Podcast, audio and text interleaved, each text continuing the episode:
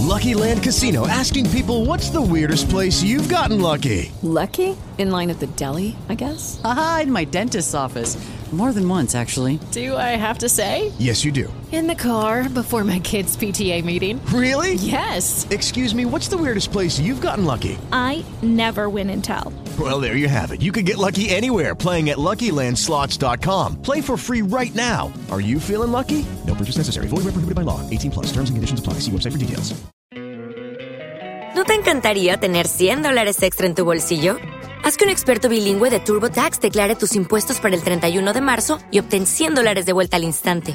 Porque no importa cuáles hayan sido tus logros del año pasado, TurboTax hace que cuenten. Obtén 100 dólares de vuelta y tus impuestos con 100% de precisión, solo con Intuit TurboTax.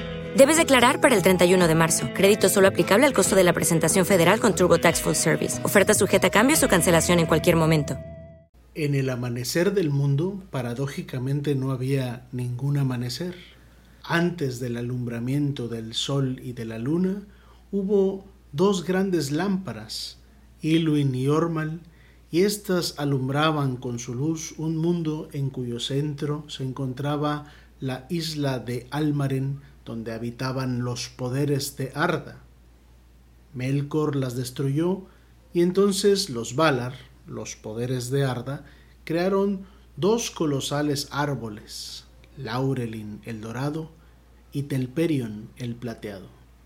Pero su luz sólo irradiaba ahora el continente de Amán, el nuevo hogar de los poderes, pues las montañas del Pelori atrapaban su fulgor, dejando al resto de Arda sumida en la penumbra, a no ser por las estrellas.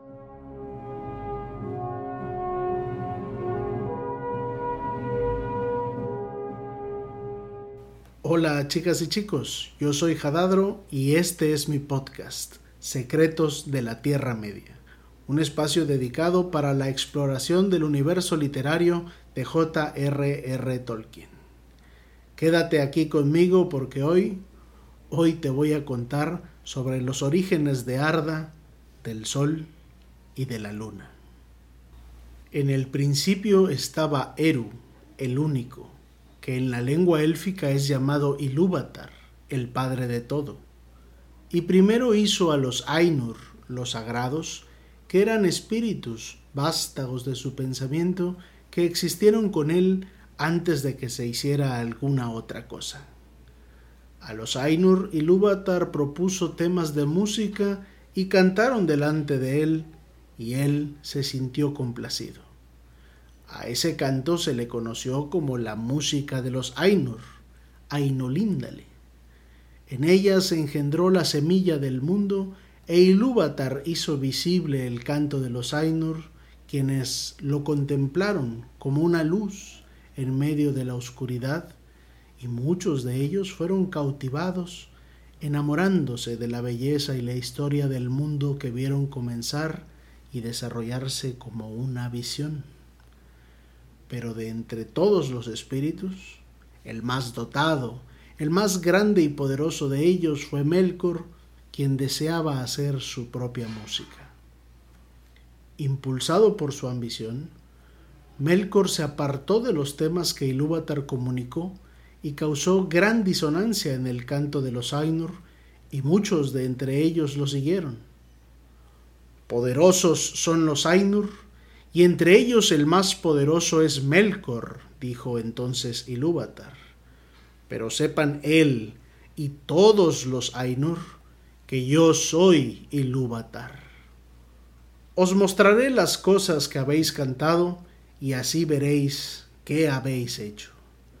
Y tú, Melkor, verás que ningún tema puede tocarse que no tenga en mí su fuente más profunda y que nadie puede alterar la música a mi pesar, porque aquel que lo intente probará que es sólo mi instrumento para la creación de cosas más maravillosas todavía que él mismo no ha imaginado. Y llenóse Melkor de vergüenza de la que se alimentó un rencor secreto. Entonces Ilúvatar se irguió magnífico y resplandeciente, y dijo, Contemplad vuestra música. Y dotó de ser a ese canto, poniéndolo en medio del vacío y enviando el fuego secreto para que ardiera en el corazón del mundo y lo llamó Ea, el mundo que es.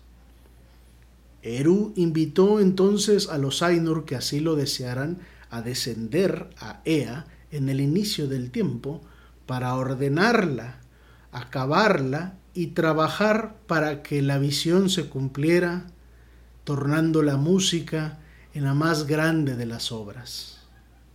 Muchos aceptaron, y los que así descendieron se agruparon en dos grandes clases, los Valar, que eran los espíritus más poderosos, y los Mayar, espíritus menores que servían y acompañaban a los Valar. En un principio hubo un largo y caótico periodo primigenio cuya duración no está registrada con precisión. En él, los Valar y Melkor se enfrentaron y todo cuanto los primeros construían, el segundo destruía. Cuando ese periodo fue superado y hubo un tiempo de paz, los Valar coronaron su obra de subcreación con Arda, el reino, la tierra.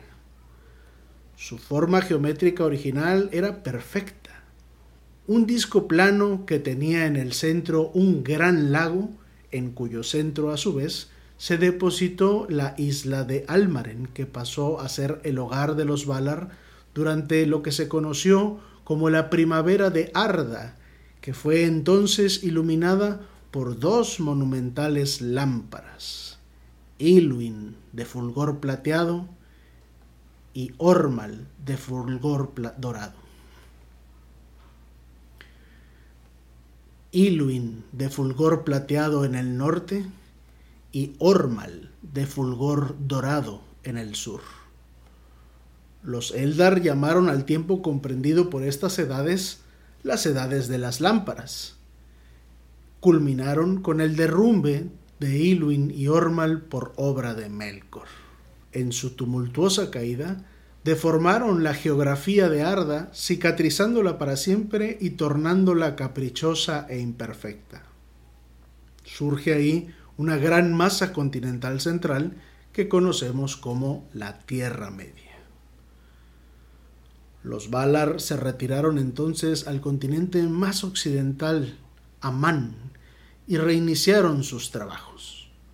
Barda, la Valier de la Luz, esposa de Manwë, el rey de los Valar y señor de toda Arda, iluminó los cielos con magníficos fulgores, las estrellas.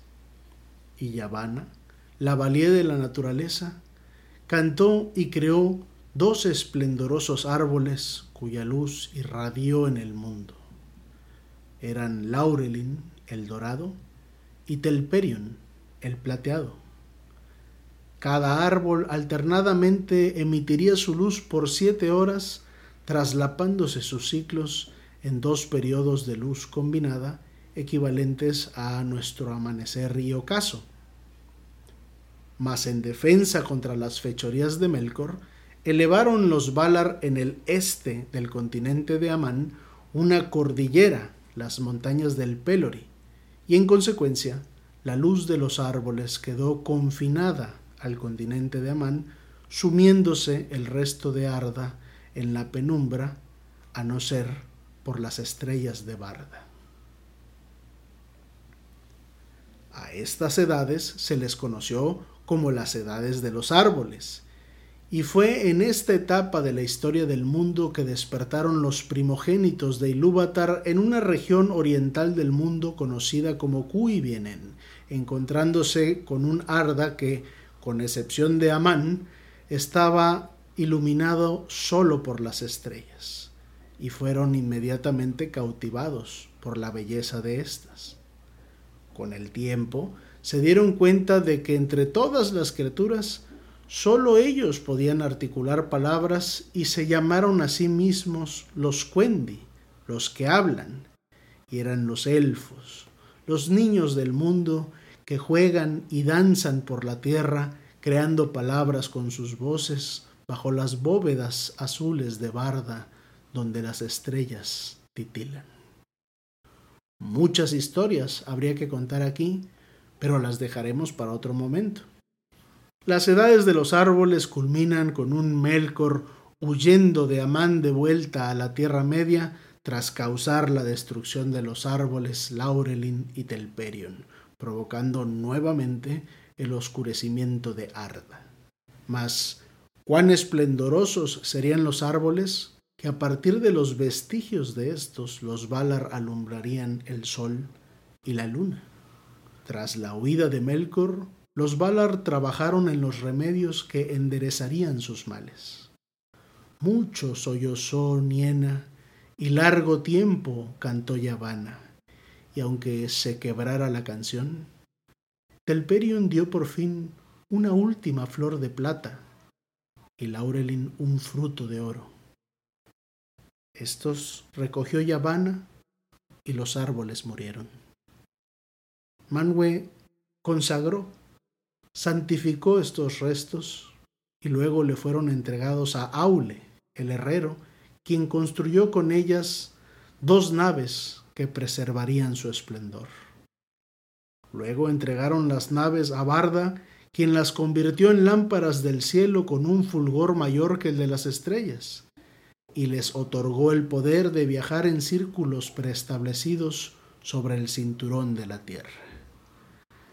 Isil, la refulgente, llamaron los elfos de antaño a la luna, última flor de Telperion, y Anar, fuego de oro, fruto de Laurelin, llamaron al sol. Y de entre todos los Ainur que habitan Ea, se eligió a Tilion el cazador para navegar la barca de la luna, pues era un enamorado de la plata y le gustaba echarse a soñar cerca de los estanques de este en los jardines del Orien en los días de descanso. Y para navegar a Anar, la barca del sol, fue elegida la doncella Arien, la dama de fuego, quien tenía ojos demasiado brillantes y quien desde entonces abandonó su ropa y vestidos para convertirse en llama desnuda de terrible resplandor. Con el alumbramiento de Isil y Anar comenzaron las llamadas edades del sol y fueron acompañadas por el despertar de los segundos hijos de Ilúvatar, los humanos. Y hasta aquí con el tema de hoy llega a su fin este episodio. Les invito a suscribirse a este podcast y a seguirme como Jadadro en todas mis redes sociales YouTube, TikTok, Instagram, Facebook, Twitch, Twitter y Kawaii. Recuerda que Secretos de la Tierra Media lanza un episodio nuevo todos los martes.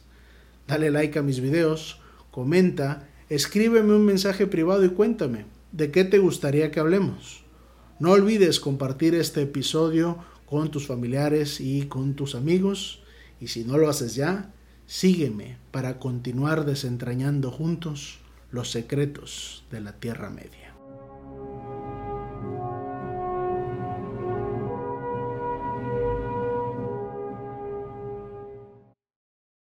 Lucky Land Casino asking people what's the weirdest place you've gotten lucky? Lucky? In line at the deli, I guess? Aha, in my dentist's office.